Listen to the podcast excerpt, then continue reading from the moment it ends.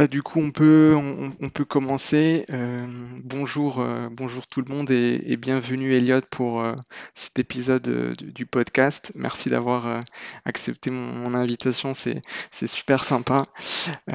Pour ceux qui regardent ce podcast ou cette vidéo sur YouTube, n'hésitez pas à laisser vos commentaires, à liker la vidéo si vous aimez le contenu, à partager également la vidéo et également à vous abonner euh, à la chaîne euh, YouTube.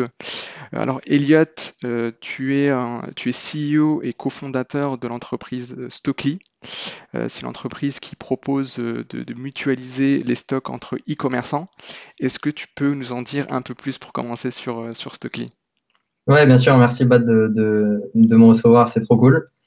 Euh, donc, on a commencé Stockly avec, euh, avec Oscar Valder, mon cofondateur, euh, que tu, que tu connais aussi, il y a trois ans maintenant, sur le constat que, en fait, aujourd'hui, dans le e-commerce, tu as beaucoup, beaucoup, beaucoup d'acteurs et les barrières à l'entrée pour créer un site e-commerce sont devenues très, très faibles. Tu peux créer un site très facilement, tu fais un Shopify, tu branches le paiement, tu branches tout ce dont tu as besoin pour créer un site. Et en fait, la véritable barrière à l'entrée pour être compétitif, c'est l'accès au stock.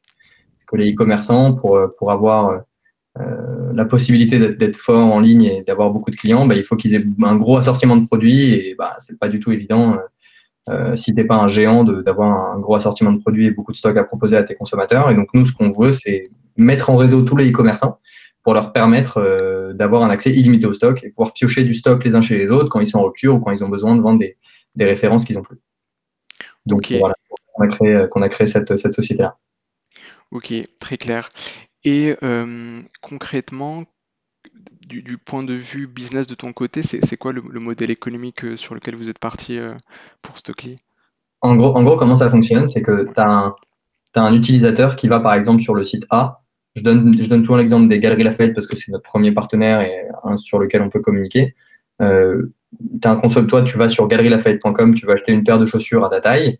Euh, si euh, Galerie n'a plus euh, la paire de Stan Smith en 43 que tu voulais acheter, bah, grâce à Stockly, ils vont quand même te la proposer comme disponible. Toi, tu vas l'avoir affichée comme, comme dispo, au même prix, au prix euh, avant la rupture de stock. Tu vas pouvoir l'acheter sur le site des galeries. Et ce qui se passe derrière, c'est que la commande, elle tombe chez nous, chez Stockly, et on va la dispatcher chez un autre de nos partenaires du réseau qui a encore l'exact même produit en stock, qui a encore la paire de Stan Smith en 43, qui, qui match les, les conditions de prix, qui match les conditions de livraison, qui match les conditions de retour, qui match tout un tas de critères que nos algos ils vont bien repérer pour pouvoir attribuer la commande à ce partenaire précis. Et c'est ce partenaire qui va t'expédier la chaussure en marque blanche euh, à la place des galeries. Et comme ça, tout le monde est content parce que galerie, bah, ils t'ont gardé en tant que consommateur, ils ont évité de te, te perdre un concurrent.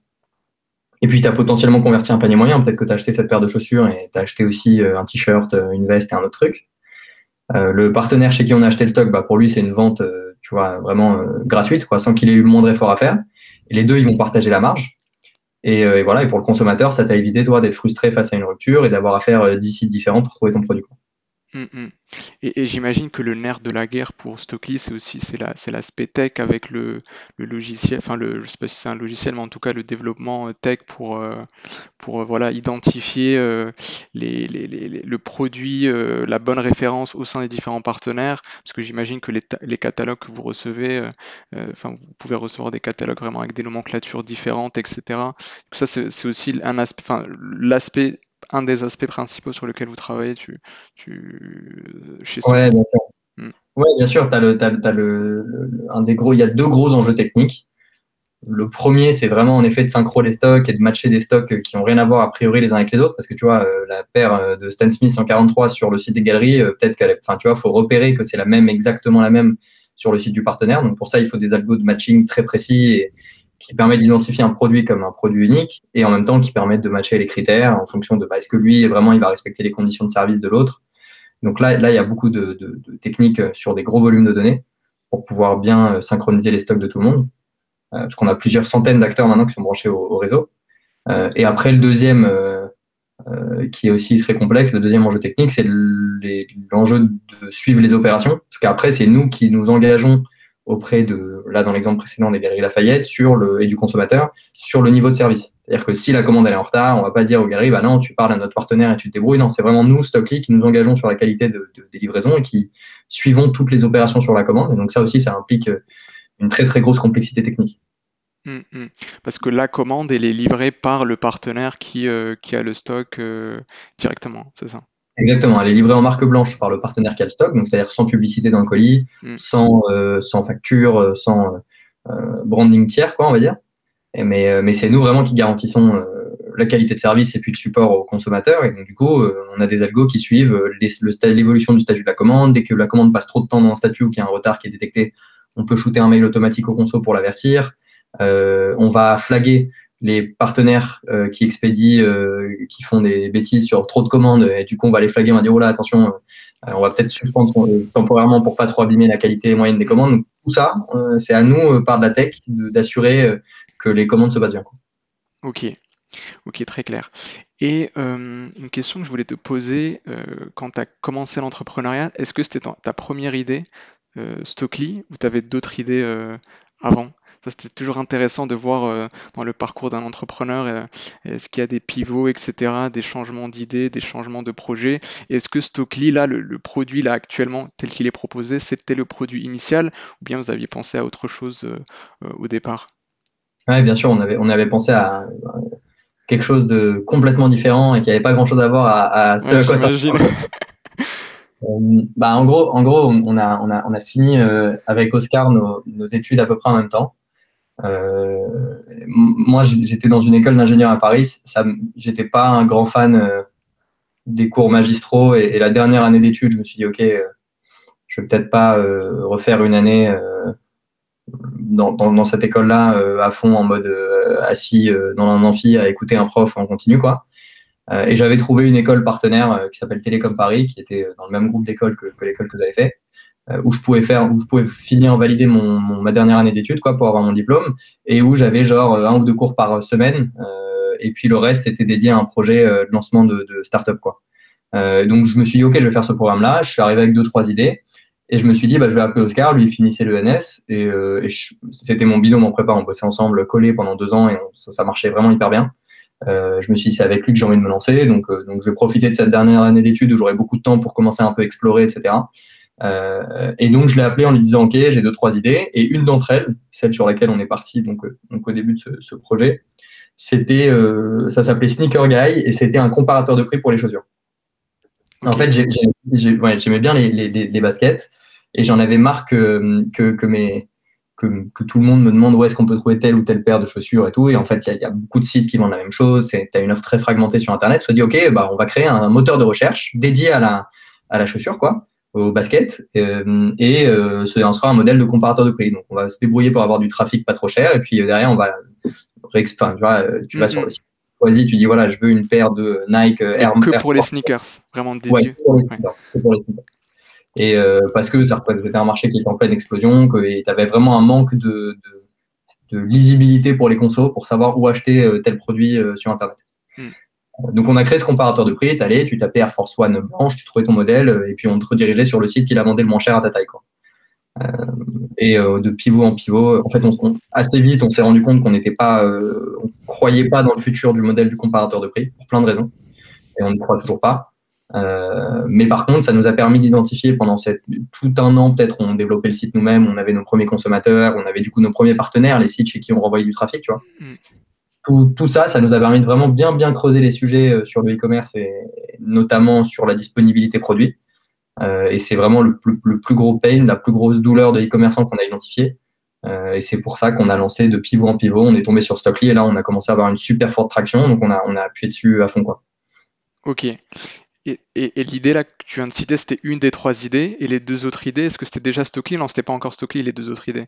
Non, non, les idées que j'avais au, tout début quand on a voulu lancer, non, je voulais, euh, je voulais euh, soit lancer euh, ça, un comparateur de prix pour les chaussures. J'avais une autre idée dans le tourisme, je ne me rappelle plus exactement, euh, je pourrais plus pas te la repitcher. Et la troisième, ça, je pourrais te la repitcher, c'était un, un, truc de partage de playlist. Je voulais faire, il y avait une app qui s'est créée un peu après qui s'appelait Sounds, euh, qui marchait super bien, qui a super bien marché pendant un moment euh, où l'idée c'était de partager des playlists avec tes potes, euh, où tu fais des, tu tu, te sers hein, des 30 secondes de passage qui sont euh, gratuits sur Spotify ou les autres API de, de streaming que tu peux avoir. Et euh, tu peux envoyer, je sais pas, 10, j'ai envie, j'ai envie de te dire, ah, tiens, je vais faire une petite, une petite playlist pour Badge, je vais te préparer euh, 12 morceaux que tu vas pouvoir écouter euh, pour te faire découvrir des sons que, que je kiffe. Euh, sans forcément qu'on soit sur la même appli de streaming, etc. Et donc maintenant, sur toutes les plateformes de stream, tu as, des options super poussées pour faire ça. Et tu as une appli qui marchait grave bien, qui s'appelait Sounds, qui faisait la même chose. C'était une autre idée que j'avais. Mais on s'est dit, on voulait faire un truc avec Oscar un peu plus euh, concret, un peu plus. Euh, pas concret, peut-être un peu moins consumer, parce que c'est hyper technique et on avait un peu. On, se sentait pas hyper légitime pour se lancer là-dedans. Quoi. Ok. Et, euh, du coup, en troisième année, tu me disais que tu voulais pas forcément faire des cours magistraux et que, que potentiellement, tu vois, l'entrepreneuriat commençait à t'intéresser. Est-ce que c'était uniquement déjà pour la troisième année ou tu commençais déjà à te dire que ce serait intéressant en termes de projet de vie, tu vois, euh, faire de l'entrepreneuriat pendant plusieurs années, c'est quelque chose qui, euh, qui me plairait bien plus que être en CDI euh, pour un employeur, etc. Est-ce que c'est déjà quelque chose que tu avais en tête en troisième année ou pas du tout? En fait, tu voulais juste, tu vois, être un peu plus, faire des choses plus concrètes en troisième année qu'avoir des cours magistraux bah, je pense que je me suis jamais vraiment posé la question.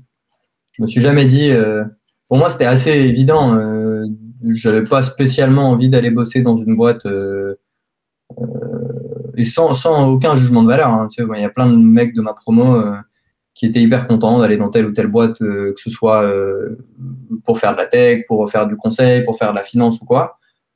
Moi, j'étais pas spécialement attiré par ça. Moi, assez naturellement, j'avais envie de j'avais envie de me lancer. Euh, je pense que c'est, j'ai un peu été éduqué comme ça, euh, sans trop, sans trop y réfléchir ou sans trop rationaliser le truc, quoi, tu vois. donc en troisième année, euh, ouais, c'est ça, c'est en M2, quoi. Quand je finissais mon, quand je finissais télécom, enfin les ponts et télécom, je me disais, ok, là j'ai l'opportunité de lancer un projet, on va voir où ça nous mène. Je suis à une période de ma vie où j'ai encore très peu de responsabilités financières. Euh, j'ai pas de gosse, je suis pas marié, j'ai pas, tu vois, pour subvenir à mes besoins, il faut pas, j'ai pas besoin de beaucoup beaucoup de cash, quoi.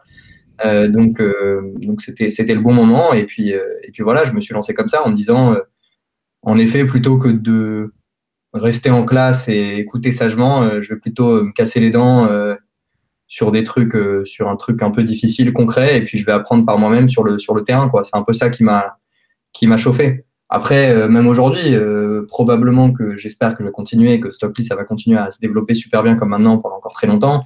Euh, et, j'adore, j'adore ce quotidien-là. Euh, c'est pas pour autant que je me projette forcément euh, en me disant, ok, je veux toute ma vie être un entrepreneur ou je sais pas quel mot tu mets dessus, mais je pense que ça se fait au final assez naturellement, quoi. Ok. Et euh, je sais pas si ton entourage peut-être était aussi plus dans un délire entrepreneuriat, ça peut peut-être aussi aider, mais peut-être que c'est pas que c'était pas c'était pas forcément le, le, cas pour toi. Non, t'as raison, ouais, ouais, grave. Bah, dans ma famille, c'est un peu tous comme ça, quoi. Je sais qu'il y a beaucoup, beaucoup. Euh, euh, mes parents, chacun, ils étaient, euh, ils ont commencé très vite à bosser. chacun, ils ont monté leur truc dans des domaines qui n'ont aucun rapport l'un de l'autre, mais mm. un peu les exemples que j'ai que j'ai vus. au final, moi, tous mes potes, tous mes potes du lycée, mes plus, les plus proches, il y en a plein qui ont monté des boîtes. Ça, c'est grave marrant aussi, quoi. Genre dans ma bande proche, quoi, ils sont tout le monde à ah, ça influence toujours, hein, je pense. Hein. ça facilite aussi les choses parce que je ne sais pas si c'est si naturel que ça d'entreprendre, tu vois. Il y, a beaucoup de personnes où pour eux, c'est quand même assez risqué, tu vois, de, créer une entreprise. Au début, tu n'as pas forcément de, revenus, tu n'as pas forcément de salaire. Euh, il faut essayer de trouver le soutien de ses proches. Des fois, le soutien des proches, il n'est pas forcément là parce qu'ils ont, ils ont peur pour toi, ils essaient de te dissuader, etc. Du coup, je pense que ça dépend des des, personnes et des cas. Tu parles genre psychologiquement ben, Mentalement, financièrement peut-être également, euh, vraiment le soutien à tous les niveaux, quoi, tu vois. ouais. Bah, mentalement, euh, je pense que tu as, raison, c'est hyper important d'avoir des gens autour de toi qui croient en toi, qui te poussent et tout. Après, tu peux aussi le trouver. Euh, je pense que quand tu te lances, c'est aussi à toi, si tu es mordu de ça et que tu as vraiment envie d'aller de te dire, vas-y, je vais lancer un truc, tu peux, ce, soutien mental, entre guillemets, tu peux le trouver un peu là où tu veux, quoi. C'est-à-dire à toi de t'entourer après des gens euh, qui vont te pousser, qui vont te tirer vers le haut, à toi de un peu moins t'exposer aux gens euh, qui vont te donner des ondes négatives et qui vont te dire ouais, fais pas ça, c'est pas bien, ou alors tiens, tu vas jamais réussir à faire ça. C'est bien aussi, tu vois, il faut se nourrir, je pense, de, la contradiction, mais euh, je pense que après tu, commences à t'entourer de gens que tu trouves sains, que tu trouves bons, que tu trouves comme, comme on dit, comme on disait à Techstars, c'est euh, la mentalité give first, tu vois, tu t'entoures de gens qui sont pas là pour gratter ou pour trucs, qui sont là pour donner, qui sont purs. Euh, et ça, euh, je pense que tu, trouves assez facilement, tu t'entoures assez facilement de gens sains et qui te font avancer dans le bon sens. Après, financièrement, ça, t'as raison, c'est un vrai enjeu. Je pense qu'en France, on a beaucoup, beaucoup de chance.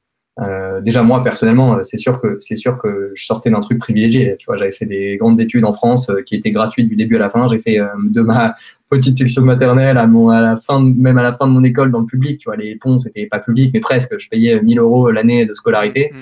Euh, et même à la fin, ils donnaient une bourse. Si tu avais même une petite bourse, si tu euh, montais une boîte, tu avais des petits, avais un concours où tu pouvais gagner un peu d'argent pour commencer à financer les premiers mois de ton entreprise. et ça, c'est grave beaucoup comme ça. Enfin, il y a, beaucoup de trucs qui sont comme ça en France. Tu as notamment beaucoup de soutien public euh, quand tu montes une société au début. Tu as des crédits d'impôt, tu as des aides de la BPI, tu as beaucoup de choses qui font que le financement, si on fait, euh, c'est, euh, tu vois, je, tu as de ce moule-là un peu privilégié et je, je, je suis très reconnaissant de, de, de, la France pour ça et de, euh, et de tu vois, de, du contexte dans lequel j'ai grandi. Euh, en France, je pense qu'on a, on a collectivement beaucoup de chance parce que parce qu'on est très favorisé pour, euh, pour monter des boîtes euh, en limitant un petit peu le risque. Hmm. Sachant qu'il y a des boîtes où l'apport en, en fonds, il est, il est plus faible que d'autres. Enfin, je ne sais pas, dans le cas de Stockley, comme le produit de base, c'est vraiment un produit vraiment dans la tech, finalement, l'apport de fonds au départ, je ne sais pas si il, est, il est si énorme que ça, tu vois. Bah, quand même, souvent les boîtes de tech. En gros, dès que tu commences à fabriquer un peu un produit, si on fait du conseil ou un truc comme ça, en effet, là, tu vas vendre du temps humain, euh, tu n'as pas forcément besoin de. Tu pas de texte, quoi. Quand tu fais de la tech, tu n'as pas besoin que ce soit des grosses machines euh, qui coûtent cher en métal pour que, pour que aies de l'investissement à faire au début. Parce que quand tu fais un produit, même si c'est des lignes de code, bah, ça coûte beaucoup, beaucoup de temps à développer, que ce soit ton temps ou temps des premiers gars que tu, tu, ramènes sur le projet. Euh, ça coûte beaucoup de temps, il faut itérer. tu as besoin de cash pour pouvoir tu vois, avoir du temps pour euh, écouter vraiment euh, tes, partenaires commerciaux et tes clients, euh, adapter ton produit, t'adapter aux enjeux de ton marché. et ça, quand tu fabriques un produit, ça prend du temps, quoi. Tu vois, même si c'est du software plus un truc, un robot qui fabrique des voitures, quoi. donc, mm. donc ouais, ça, ça, demande du cash. Maintenant, tu peux y aller étape par étape. C'est-à-dire qu'au début, nous, ce qu'on faisait, c'est que on était vraiment que nous, Oscar et moi, et on se payait pas, mais mais voilà, on, on pouvait tenir un, peu de temps comme ça. Pendant, les, pendant la première année, on a vraiment itéré, nous, avec euh, nos petites mains, on codait euh, notre site, notre truc, on itérait, on testait tel produit avec tel site, après tel magasin physique, on essayait un truc un peu différent, etc. et après, dès qu'on a senti qu'il y avait une traction vraiment, vraiment intéressante et qu'on a eu deux, trois signaux un peu positifs, on s'est dit, OK, là, c'est bon, on part sur Stockly à fond la caisse et puis on va, assez vite, on a décidé de lever du cash parce que euh, parce que c'est euh, on avait besoin de pour accélérer. En effet, tu as besoin d'avoir du financement un peu extérieur, mais on avait déjà euh, beaucoup travaillé, itéré et, cherché des problématiques sur lesquelles bosser. Et on a levé du cash. À un moment, on pensait que notre réflexion était assez mature, quoi. Tu vois. Mmh, mmh. Ok. Ouais, du coup, comme tu disais, lever du cash pour recruter des personnes sur l'aspect tech, sur l'aspect commercial, etc. Pour, ouais, Surtout tech, bah oui, surtout, ouais. surtout tech, ouais, ouais. Ok. Ouais. On refait à peine nos premiers commerciaux, tu vois, c'est encore assez récent. ok, ouais, bah du coup, il faut, faut, le produit au départ pour pouvoir le vendre après, ouais. Euh, ok, en fait, ma remarque, c'était juste effectivement sur le, le, fait que les entreprises tech, il n'y a pas d'immobilisation, enfin, tu n'as pas de, de, de, produits, tu n'as pas d'outils, etc. à acheter. C'est vraiment le, le, temps, etc. Le, temps les, et le, temps des employés pour développer le produit qui, euh, qui importe le, plus. Et du coup, au départ, vous étiez, euh, parce que là, du coup, félicitations, vous avez levé, euh, vous avez levé 5 millions, c'est ça, pour continuer votre, votre développement. Au départ, c'était uniquement, les, les fonds, c'était uniquement, il y avait c'était uniquement des business angels, c'est ça Ou c'était, ça s'est passé comment? Le premier tour euh, qu'on a fait euh, assez rapidement après le, après le lancement de Stockly, euh, c'était en effet qu'avec des business angels ou des petits fonds qui réfléchissent comme des business angels et qui n'étaient pas du tout. On s'est entouré que d'acteurs au début quand on, avait, a levé, on a fait un tour d'un peu moins d'un million, qui étaient dans une mentalité pas de venir euh, trop vite nous structurer, nous faire demander trop de reporting. Euh, ils étaient vraiment là pour nous pousser. Euh, ils savaient qu'ils investissaient, ils investissaient très tôt dans l'aventure et donc ils étaient dans une super logique de nous aider le max le plus possible sans trop nous forcer à, à, structurer. Tu vois, on n'avait pas de board, on n'avait pas de on n'avait pas de, reporting très lourd à faire à nos investisseurs. Donc c'était soit des soit des business angels, soit des, fonds des fonds, mais petits et qui, mettaient des tickets pas énormes et qui, étaient vraiment, qui réfléchissaient comme des business angels, notamment, notamment par exemple un, un, fonds qui est géré par Eduardo Ronzano, qui est un de nos investisseurs early stage, qui lui nous a énormément aidé sur le recrutement, sur beaucoup, beaucoup de points de réflexion qu'on avait au quotidien. Euh, et, puis, euh, et puis voilà, plus récemment, qui nous a aidé à euh, activer la levée d'après au bon moment. Ok. C'est vrai que quand, quand, quand, tu lèves des fonds, il ne faut pas perdre de vue que tu as l'aspect financier, mais tu as aussi l'aspect conseil, l'aspect réflexion avec le partenaire qui est super intéressante, qui est super enrichissante, et j'ai l'impression que c'était complètement le cas dans ton cas pour... pour ouais, au début, bien sûr. Bah, ouais, complètement, tu as raison, et surtout, surtout au tout début, parce qu'au tout début, tu sais pas trop encore forcément euh, comment la boîte elle va évoluer. Tu as besoin de gens qui sont hyper euh, euh, déjà qui sont qui sont des gens bien quoi, tu vois, qui vont pas te te, te mettre te faire des trucs à l'envers ou quoi, mm. qui vont pas te, te, mettre de la pression là où il y en a pas besoin et inverse qui vont savoir te booster quand on a besoin. c'est vraiment des, des, voilà, je pense qu'il faut hyper bien choisir précautionneusement ses, investisseurs. nous, on, on, avait eu la chance au premier tour de d'avoir largement plus de, cash euh, sur la table entre guillemets que ce qu'on avait besoin de lever. Donc on a pu vraiment choisir euh, ceux avec qui on voulait on voulait y aller. Euh, et voilà, c'est une énorme chance qu'on a eue parce que que le, gars, que j'ai cité juste avant ou, les autres qu'on avait autour de la table, on, a, eu vraiment des mecs super avec des super bonnes des, des, gars et des filles d'ailleurs super avec des super bonnes mentalités qui nous ont vraiment vraiment tiré vers le haut. Et je pense en effet que c'est hyper important surtout au début. Et là aujourd'hui c'est un peu euh, l'étape d'après, on, s'est entouré de deux fonds euh, qui, sont, qui sont vraiment top, qu'on trouve euh, super ambitieux et, hyper forts. Donc c'est Daphne et Invest qui nous ont rejoints dans l'aventure.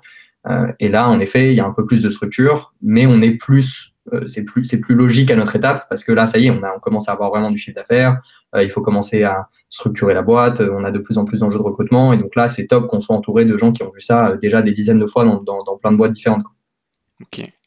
Et là, avec cette nouvelle levée de fonds, c'est quoi les objectifs là pour Stockly, là pour l'avenir? Quelle est ta vision là pour euh, Stockly Parce que là, pour l'instant, les partenaires, ils sont principalement en France, c'est ça? Vous avez une vision en Europe euh, Alors, dans, une transaction Stockly, en gros, il y a deux parties. Il y a les demandeurs, ceux qui ont des ruptures de stock euh, à compléter ou qui ont appel du stock, quoi. Et il y a les suppliers, les fournisseurs, ceux qui ont du stock à mettre à disposition les suppliers, ils sont vraiment partout en Europe, euh, sans distinction de pays, partout en Union européenne.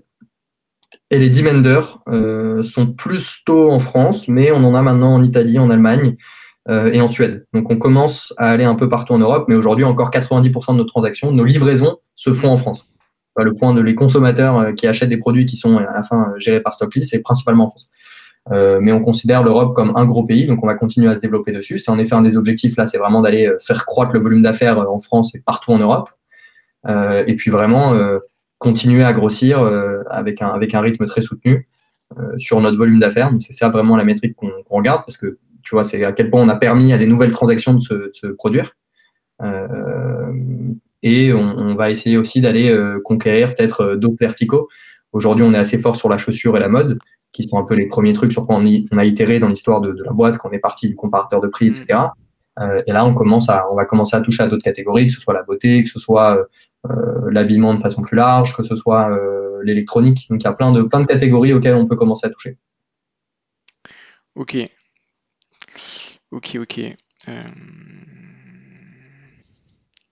Et euh, sur, l'aspect produit, est-ce que le, est-ce que le, produit, vous allez aussi euh, éventuellement le, euh, enfin le, est-ce qu'il y aura des changements importants par rapport au produit ou pas? Ouais, produit, ouais. Hmm. Ouais, bah, je sais pas. Je serais curieux de savoir d'ailleurs ce que tu en penses. C'est quoi, tu vois, pour toi, tu, qui découpe, enfin, qui, qui, connaît, qui a plus de recul sur la boîte que moi, comment tu vois l'évolution Tu vois, c'est quoi pour toi le, le, en tant que consommateur, c'est quoi ce que tu imagines du next step de Stockly ah, c'est une, c'est une bonne question. Euh, euh, ben, je pense que ouais, comme enfin tu l'as tu l'as déjà un peu dit, euh, c'est vrai que l'aspect regarder les, les autres secteurs d'activité, je pense que c'est, c'est, c'est, aussi super intéressant. Ça, peut largement les intéresser le, le, le, produit en tant que tel. Du coup, je pense que ouais, cet aspect-là pour moi c'est un des aspects les, les, plus intéressants. Et comme tu l'as dit, l'aspect géographique. Après, j'ai pas d'idée euh, là sur le coup sur l'aspect un peu sur l'aspect un peu produit. Euh, c'est vrai que le, le- pour moi, l'idée de base, elle est, elle, elle est intéressante et elle est pertinente. Après, je sais pas s'il y a d'autres choses qui peuvent être euh, envisagées par rapport au, par rapport à, par rapport au stock. Bah, en gros, moi je pense que l'étape d'après dans Stockly, c'est en effet de continuer vraiment très très fort à faire croître le, le volume parce que c'est ça qui quantifie la taille du réseau. Quoi. Tu vois, plus tu as de transactions qui passent, plus tu as, de, de gens qui utilisent Stockly pour, pour compléter des trous et mettre du stock à disposition euh, d'autres e-commerçants. Euh, nous, ce qu'on aimerait faire euh, assez rapidement, c'est commencer à créer vraiment un catalogue universel. Quoi. Voilà, c'est être vraiment capable de. C'est-à-dire permettre à vraiment n'importe quel e-commerçant d'avoir accès à du stock de manière illimitée. Un e-commerçant qui est autorisé à distribuer une marque euh, qui, puisse assez facilement euh, euh, piocher du stock de cette marque avec de, je sais pas, de l'amélioration de ses fiches produits, avec de l'amélioration de ses images, faire en sorte que vraiment le, stock et puis le, fait de faire grossir son catalogue de façon générale devienne vraiment quelque chose d'extrêmement simple et accessible à n'importe quel e-commerçant. Hmm, hmm. Ok. Hmm, Ok. Parce que je, ça me fait penser à des solutions qui sont actuellement dans le marché, c'est les solutions de gestion de, de flux, les flux produits. Euh, moi, je travaille, euh, ça m'est arrivé de, croiser ce genre d'acteurs et d'éditeurs dans mon travail euh, en data marketing. Et je sais que ça, c'est aussi un enjeu très important pour, pour les e-commerçants, le fait d'avoir dans leur, dans leur site, dans leur front, les bonnes informations de produits, images, etc. Et ça, pour l'instant, c'est géré par des, des- solutions dédiées comme, pour citer quelques acteurs qui me viennent en tête, Lengo, etc. C'est des acteurs qui, proposent euh, voilà, une optimisation des, flux produits. Et euh, cette information de flux produits, en fait, elle est aussi utilisée pas mal sur euh, les publicités, les publicités produits en ligne, puisque lorsqu'on voilà, fait une recherche sur Google ou sur, un, site, on a, des fois des publicités produits et, pour que les publicités produits soient aussi euh, intéressantes, il faut que voilà qu'on ait les images, etc., le bon prix euh, et les bonnes références euh, qui, qui vont avec. Ouais. Ouais, C'est juste pour euh, faire un lien avec un, un sujet sur lequel je t'ai amené un peu à travailler, mais, mais je pense que ce, ce dont toi tu parles, c'est un peu différent, vu que non, non, mais l'idée...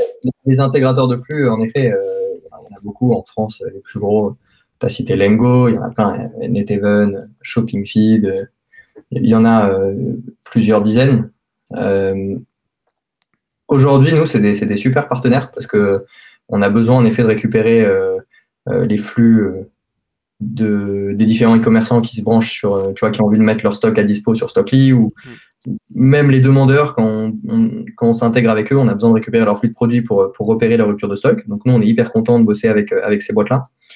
Euh, et voilà, et eux, à l'inverse, ils ont aussi besoin, enfin, tu vois, dans l'autre sens, ils ont aussi besoin de proposer des solutions à leurs partenaires parce que eux, plus ils ont de solutions chez qui pousser les flux, plus, leur produit a de la valeur. Euh, donc voilà, nous on fait pas de la gestion de flux pure et dure, tu vois. Notre métier, c'est pas du tout d'aller dire à euh, site a.com, euh, tiens, donne-moi tes flux, je vais les pousser sur euh, Facebook, sur Google Shopping ou je sais pas quoi. Euh, ça, c'est vraiment ce que les intégrateurs de flux le font, font très bien. Et donc, euh, donc ouais, pour nous, c'est des, des très bons partenaires euh, techniques. Euh, et, euh, et voilà, je pense que là, il y a aussi un point qui est très important dans, dans Stockly, dans notre positionnement, c'est que nous, on est vraiment propriétaire de la transaction, ce qui fait qu'on n'a pas du tout euh, ni le même business model, ni le même business, la même façon de fonctionner tout court que les, que les intégrateurs de flux. On est vraiment propriétaire de la transaction. Quand il y a une transaction entre un site A et un site B, c'est nous, nous, on trade le stock virtuellement. Donc, tu vois, le site A, il va acheter euh, à Stockly, qui va acheter au site B. Euh, et en fait, de cette façon-là, c'est vraiment nous qui sommes responsables de la, de la, de la transaction. C'est nous, qui négocions les conditions avec chacun, qui faisons le matching entre, entre l'offre et la demande. Euh, et donc, on est vraiment propriétaire et gestionnaire de, gestionnaire de A à Z de la transaction. On n'est pas une boîte de software, tu vois. Les intégrateurs de flux, c'est des, des, des sociétés qui mettent à disposition des briques euh, logicielles à des, à des sites e-commerce contre un, contre un paiement locatif, quoi, qu'on dit. C'est les sites e-commerce qui sont bah, payent un abonnement mensuel, euh, éventuellement un fee euh, pour certains cas euh, par transaction, ils le font de moins en moins. Euh, c'est pas du tout notre business model à nous. On, facture aucun software aujourd'hui, aucune mise en place, pas d'abonnement, en tout cas pas pour l'instant. Euh, donc c'est vraiment deux, business très différents et en effet c'est des très bons partenaires, euh, c'est des très bons partenaires commerciaux aujourd'hui. Ok. Très clair. Et sur le sujet de l'expansion, euh, c'est quoi tes critères par rapport au recrutement, par rapport aux- à l'équipe? Est-ce que tu as des critères bien définis? euh? Moi, je sais que moi, dans la vie, je sais que le, le fit, c'est un des critères euh, premiers. Euh, je, je pense que c'est aussi un de tes critères, mais, je- mais il y en aura d'autres, j'imagine, pour, pour créer une, une équipe top. Tu m'emmènes sur un terrain, on, on peut, on peut parler jusqu'à demain. là. Ah, ok.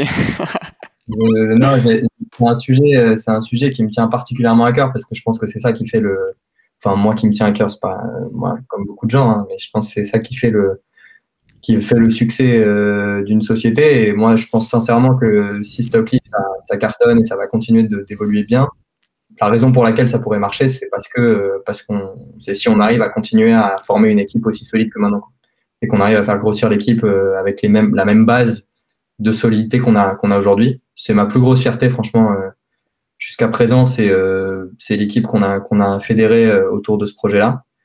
Euh, nous, les critères de recrutement, on les a un peu théorisés. On appelle ça le, le STAN score.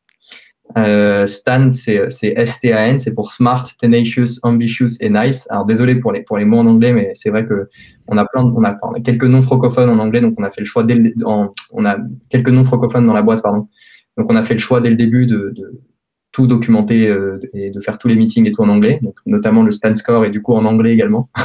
Ok. Et L'idée du Stan, du Stan Score, c'est que pour tous les, quel que soit le job, il y a quatre critères qui sont essentiels euh, pour, pour entrer euh, et pour, pour- tu vois, c'est un peu la, notre grille de lecture des candidats. C'est s'ils sont smart, donc ils ont un QI euh, euh, élevé, qui sont capables de réfléchir euh, très, très d'apprendre très rapidement, qui ont, ils ont une bonne logique, etc. On a une culture très rationnelle dans la boîte et ça c'est hyper important pour nous que, que les gens soient smart et percutent vite, quoi. Le deux, ça veut pas dire pour autant que je pense que je suis une référence en la matière. hein, attention, pas, euh, paraître manquer d'humilité, surtout pas. Mais, mais voilà, on veut s'entourer de, de gens intelligents, plus intelligents que nous, et, et c'est le premier critère. Après, il y a le. Et d'a- et d'ailleurs, c'est pas c'est pas par ordre d'importance. hein. En tout cas c'est le premier dans la, dans la liste de cette grille. Ensuite, il y a euh, le T, c'est la la ténacité. Euh, on cherche des gens qui sont extrêmement tenaces, tenaces qui lâchent jamais le morceau, tu vois, euh, des, espèces de chiens qui restent accrochés au truc jusqu'à ce que jusqu'à ce que ça marche, parce qu'on a vraiment besoin de ça. Euh, euh, T'as beaucoup de rôles euh, où c'est où c'est essentiel dans tous les rôles et dans, certains rôles encore plus que d'autres. Tu vois, par exemple, dans le business développement, bah, tu une petite startup pas connue, tu as envie de d'avoir un, nouvel, un nouveau partenaire qui va t'envoyer balader euh, 15 fois avant de te prendre au téléphone, et ben voilà, il faut pas lâcher le morceau, il faut pas cesser d'écourager, euh, il faut continuer à aller au combat, il faut se même même kiffer ça quoi, tu vois, il faut kiffer se prendre des gifles et vouloir continuer, continuer jusqu'à ce que tu arrives à, à vraiment euh, craquer le problème. Pareil en tech, on a des sujets tellement difficiles, tu pourrais dire bon ok vas-y je fais un petit hack, je vais le bidouiller, ça va passer. Non, faut être tenace, faut y aller, faut y aller, faut y aller. Et euh, et, et, c'est ouf parce que ça sur ça je suis, je suis vraiment hyper euh, impressionné par la team aujourd'hui.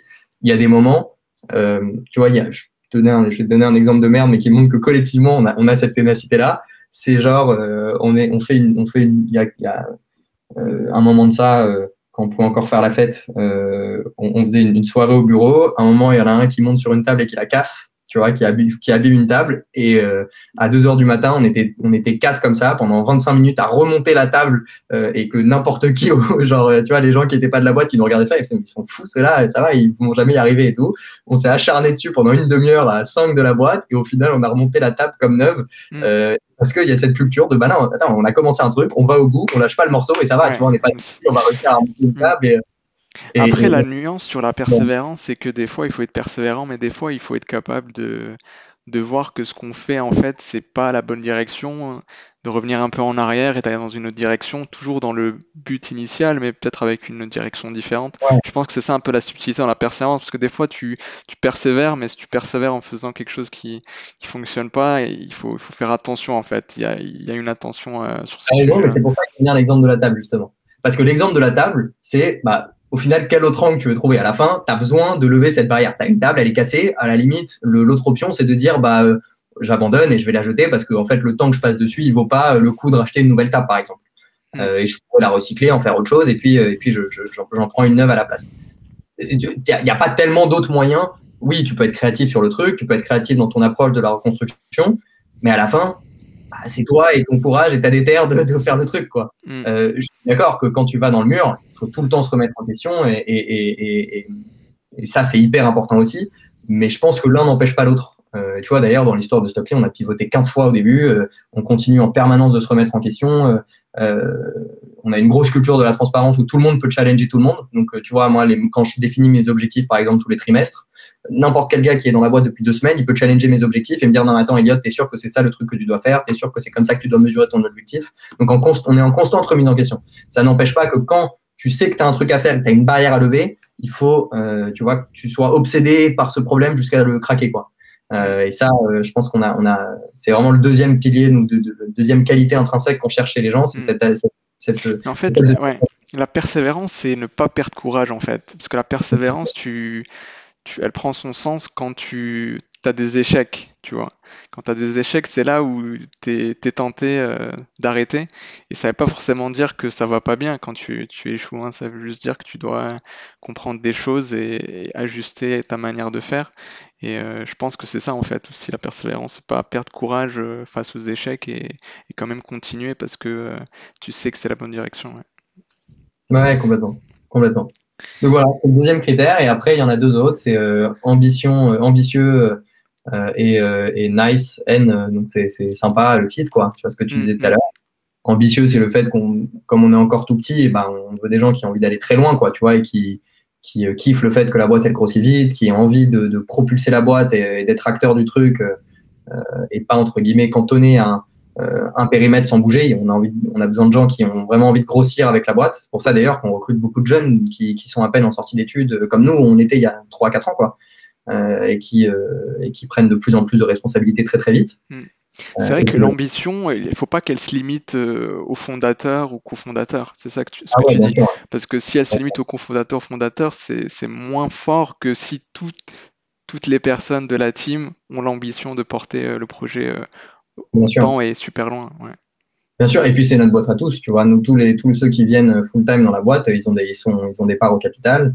Euh, Ça, c'est motivant aussi. bien sûr, tu vois, ils sont des fois avec nous, on fait les. Même si à la fin, quand on n'est pas d'accord, bah, il y a une certaine hiérarchie dans la décision, parce qu'il y a des moments où il faut trancher, ce qui arrive assez rarement. À la fin, tout le monde participe, tout le monde est impliqué dans les décisions.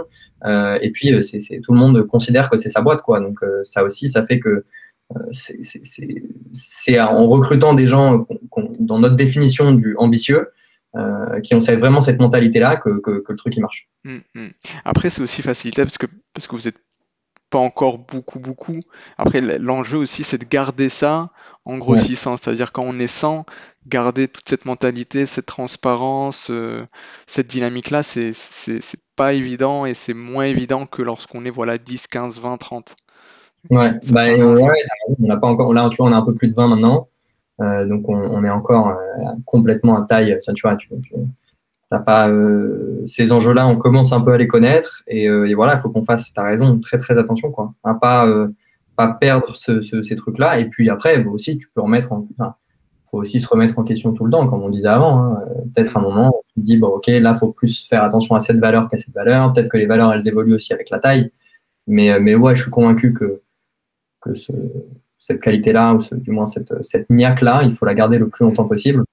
Euh, et il faut, faut, faire beaucoup, beaucoup d'efforts dans les process internes de décision, comment tu fixes les objectifs, les meetings que tu as dans la team et tout, pour que ça reste le plus transparent possible, tout en étant adapté à la taille qui grossit. Parce que tu peux plus faire des meetings avec toute la boîte euh, trois fois par semaine quand tu es 100. Tu vois, tu peux pas faire des meetings à 100 euh, tous les jours. Quoi. Mm, mm. Euh, pour autant, si tu as envie de garder de la transparence, il faut avoir les bons outils. mais ça, Oscar, c'est un. tu vois, on, on, se, on, on, est en continu là-dessus. Il y a quelques, quelques gars dans la boîte qui sont à fond sur ces trucs-là en permanence pour mettre toujours les process les plus fluides possibles pour que tout le monde voit toute l'info et que ce soit très très fluide. Quoi. Et que tu vois qu'il n'y ait pas des trucs qui se perdent ou ou du moins que, que, l'info soit pas lisible entre les équipes. Ok, ok, ok. Après, c'est vrai quand, quand tu fais des entretiens, des fois c'est pas évident non plus d'avoir toutes ces informations avec euh, quelques échanges, etc. Je, pense que tu as, des informations et des fois les informations sont suffisantes, mais des fois ça peut, ça peut ne pas être suffisant. Typiquement pour le feed, je pense que tu le ressens assez facilement en fait. Même tu as 10 minutes, je pense que tu ressens si tu as, si as un bon fit ou pas. Après, peut-être pour les autres des autres caractéristiques, ça, demande aussi d'être capable de poser les bonnes questions, de mettre la personne dans les bonnes situations pour, euh, pour pouvoir euh, avoir ce feedback-là, ce retour d'information qui t'intéresse. Le, le, je suis pas hyper d'accord. Genre, le, je pense que oui, le, le fit, tu as raison sur, sur le côté négatif. Genre, si vraiment ça fit pas du tout, tu as quelqu'un, bon, tu vois que tu vas pas t'entendre ou qu'il dit des trucs qui correspondent pas trop à tes valeurs, ou genre, nous, par exemple, une des valeurs hyper importantes, euh, voilà, là, je vais dire, il faut être humble, et, sauf que quand je le dis, ça fait pas humble, mais c'est, tu vois, dans les docs d'onboarding de Stockly, un des premiers trucs, c'est euh, les mecs, vous prenez pas pour des stars. Euh, genre, même si on était Google, on faut pas se prendre pour des stars. Il faut être une star sans se prendre pour une star. non, mais tu vois, c'est important. Nous, quand on a des mecs en entretien qui direct, tu vois, ils, ils sont hyper, ah ouais, moi je fais ça, moi je suis trop fort là-dedans, je suis trop fort, et tu sens qu'il y a un manque d'humilité hyper important. typiquement, c'est un truc qu'on kiffe pas trop. Donc, pour aller dans ton sens, là, sur ça, le fit, tu le vois assez vite quand tu as des énormes warnings comme ça où tu dis bon là c'est pas sans, et encore une fois sans jugement de valeur tu as des gens qui, euh, qui, qui, qui, euh, aiment bien se mettre très en avant et, et, euh, et, et, voilà mais, mais moi je sais que ça va pas trop fitter avec la culture qu'on a donc je préfère faire gagner du temps et, voilà et pas, et pas trop aller plus loin à l'inverse euh, tant que t'as pas bossé avec quelqu'un c'est pas si évident de voir si, ça, si tu vas bien t'entendre tu vois euh, tu as des signaux faibles, mais ça reste assez soft, quoi. Tu vois, bon, c'est sympa, on a un échange, c'est cool et tout. À la fin, dans le taf, au moment où il y aura un, moment tendu, parce que ce sera une phase, une phase de pression, où il y aura une galère avec un partenaire, il faudra rattraper, bah, tu sais pas exactement comment euh, les gens vont se comporter. Donc, euh, tu vois, si, est-ce qu'ils vont être dans la bonne mentalité, est-ce qu'ils vont être, ils vont pousser l'équipe ou à l'inverse, ils vont se braquer, ils vont être frustrés, et puis ils vont tout, euh, tu vois, être un peu destructeurs? C'est vraiment très difficile à identifier à l'avance. donc je pense que je pense que le feed c'est c'est un truc assez général tu vois c'est l'attitude et tout qui est, qui est difficile à capter je pense que le plus facile à capter nous c'est le c'est peut-être le premier euh, c'est smart et ténacité. Parce que ça, tu vois, quand tu discutes avec quelqu'un pendant une demi-heure, tu vois assez vite si l'échange il va dans un, si l'échange il est intéressant, si tu as appris quelque chose, euh, tu dis ah bah, temps, j'ai parlé à ce gars-là une demi-heure, j'ai trouvé ça cool, j'ai appris des trucs. Euh, on aime bien faire des petits exos, des petites énigmes en, entretien là aussi, tu vois, si ça réagit, si la personne se braque ou alors si elle est tenace, tu vois, elle, elle continue, elle continue à chercher, ou alors si très vite elle baisse les bras. ça, tu, tu, peux quand même assez bien le, assez bien l'identifier. Et puis après, l'ambition, tu le vois aussi sur le parcours sur le parcours, sur les questions qu'on te pose, sur à quel point la personne s'est renseignée, sur à quel point tu sens qu'elle veut aller loin, ou alors, là encore une fois, sans jugement de valeur, tu as des gens qui n'ont pas spécialement envie euh, d'aller dans une boîte qui explose, ils ont envie dans un truc peut-être un peu plus monotone.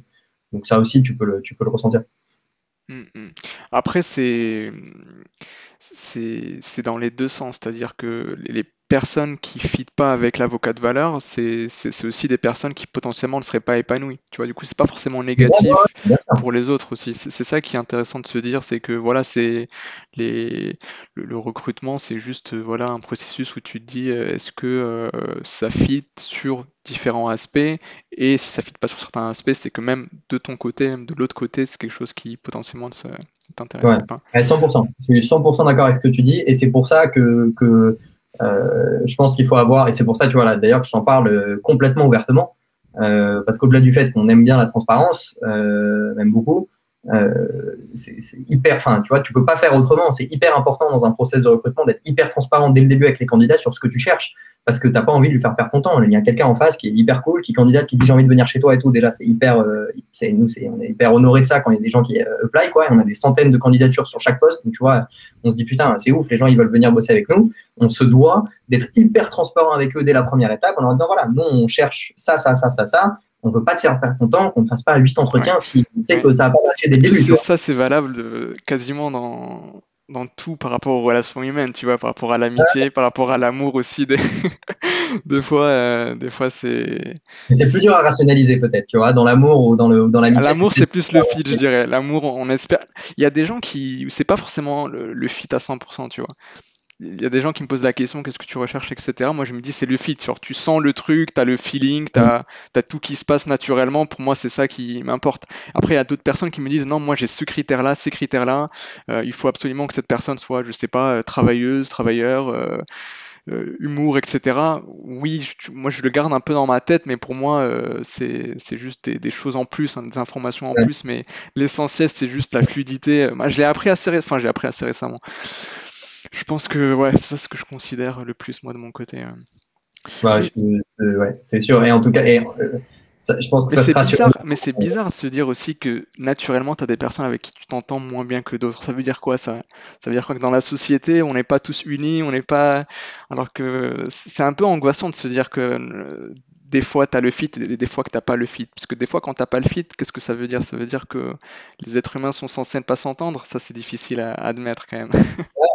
Bah, je pense que c'est difficile dans, dans, le contexte, tu vois, amical, amoureux et tout. Ça, c'est vraiment euh, des questions difficiles à répondre et, tu peux vraiment avoir un regard critique sur la société et, réfléchir à ça. Dans le contexte d'une entreprise, je pense que c'est un peu différent parce que tu vas plus être drivé par l'efficacité en fait. Quand tu es dans une boîte où qui où voilà, t'es, pas, on n'est pas une, même si on veut faire du bien dans le monde et tout, on n'est pas une ONG. Tu vois, on est, on est, euh, mm, mm. et même une ONG, tu es, quand même drivé par ton efficacité, par à quel point euh, la mission que tu portes, tu la fais efficacement.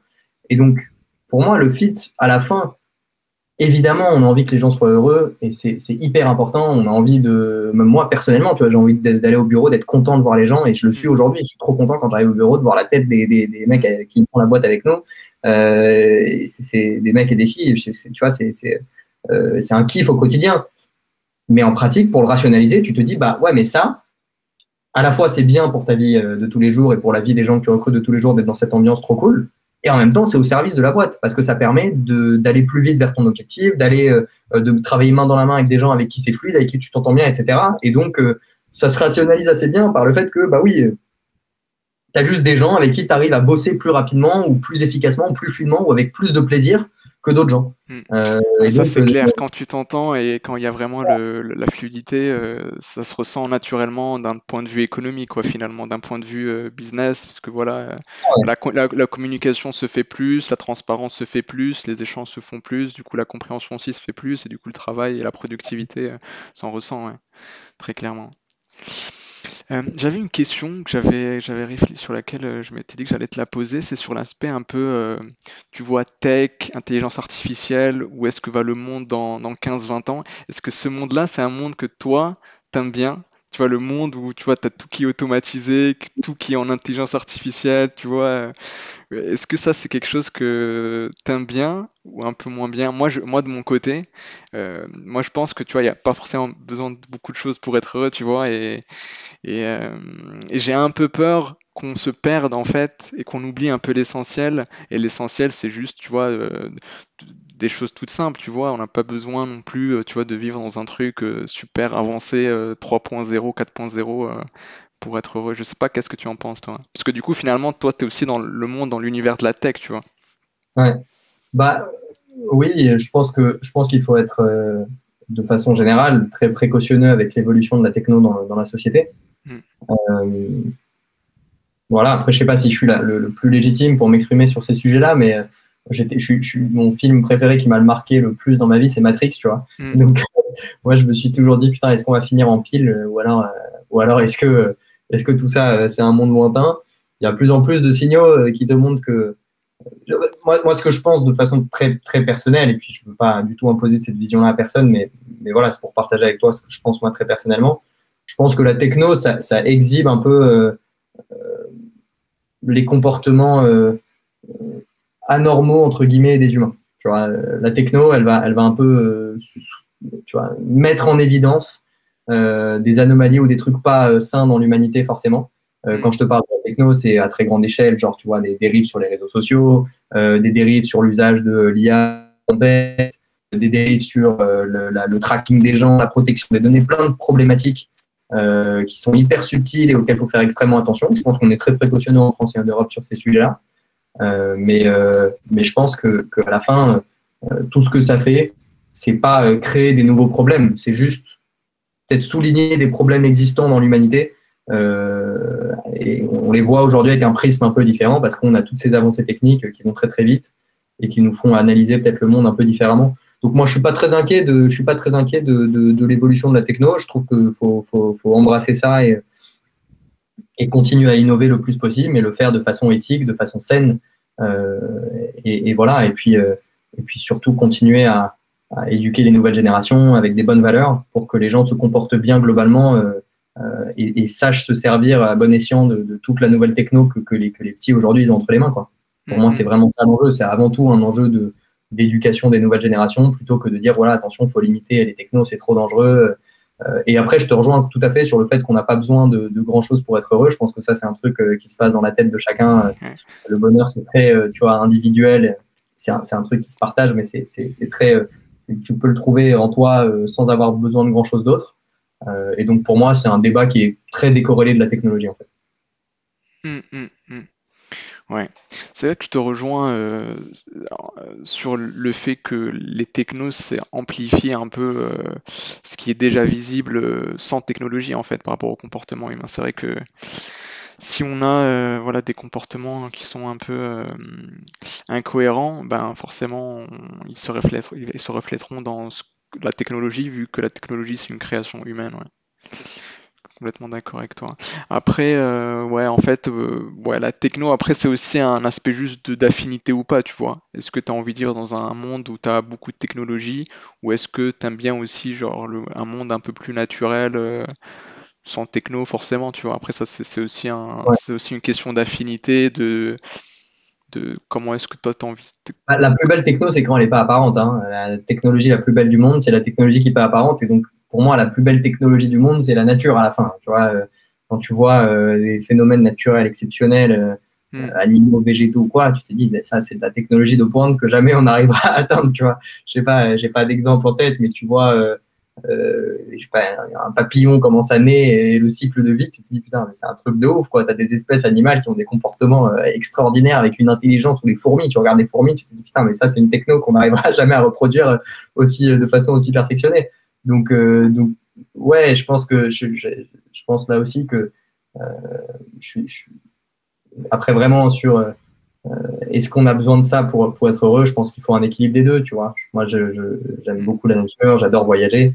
Euh, je pense que c'est hyper important de pas non plus euh, foutre de la techno humaine, on va dire, si, si c'est ça qu'on appelle techno, versus euh, la nature, euh, pure et dure. Il faut peut-être pas en mettre partout et garder des endroits un peu, un peu authentiques et, comme la nature les a fait sans trop les altérer. Euh, voilà, je pense que c'est important de garder sur la planète un bon équilibre.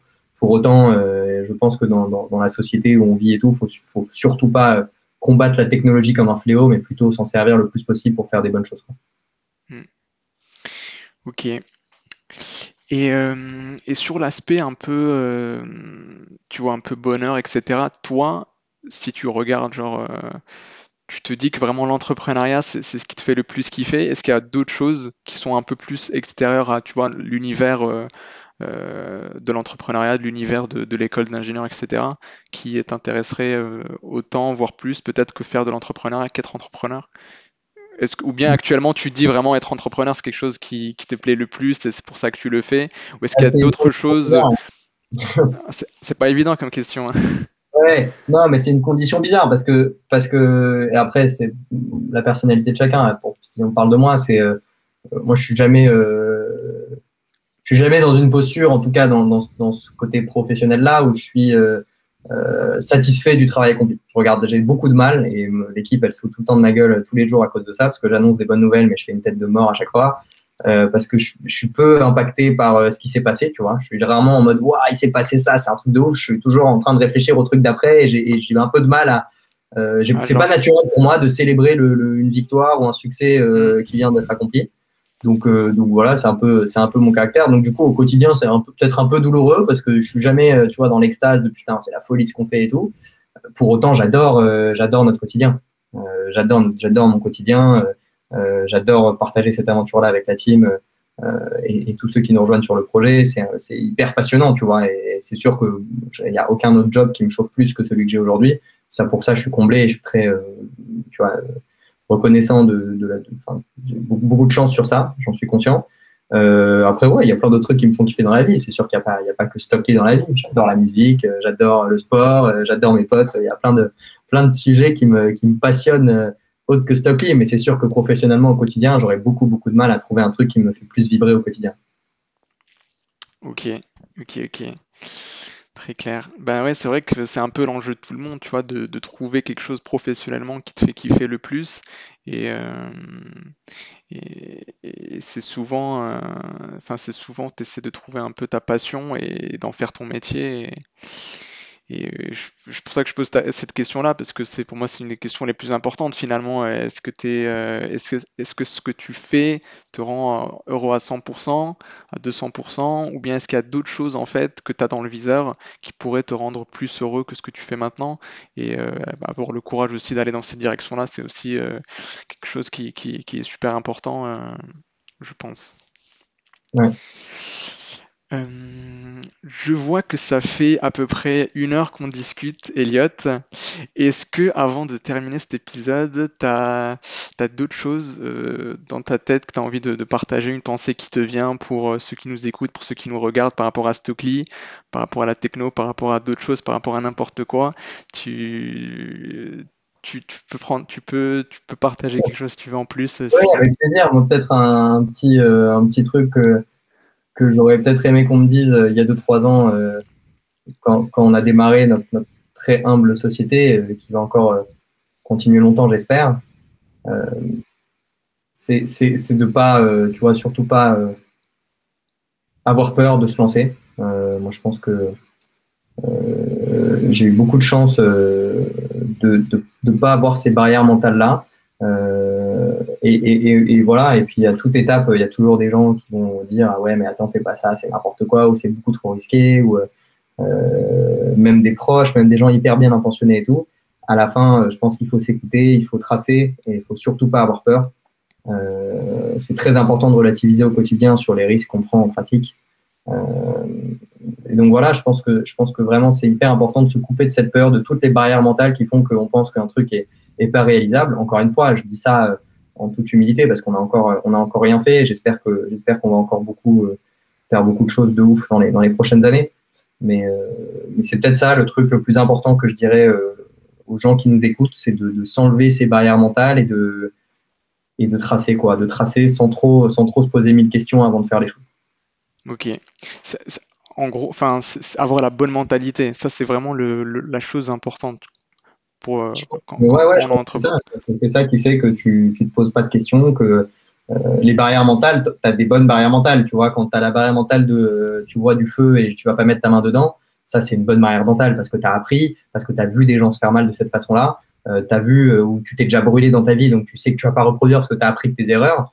Euh, ça, c'est une bonne barrière mentale. Je sais même pas si ça devrait s'appeler une barrière mentale. Mais après, tu as des barrières mentales de ouais, mais attends, ça je connais pas, ça c'est l'inconnu, ça ça me fait peur, ça euh, euh, j'ai entendu que c'était risqué, ou il y a tel gars qui est complexé par tel ou tel truc qui m'a dit que c'était pas bien, ou qu'il fallait pas, ou que j'étais trop ambitieux, ou, ou que jamais j'arriverais à faire autant.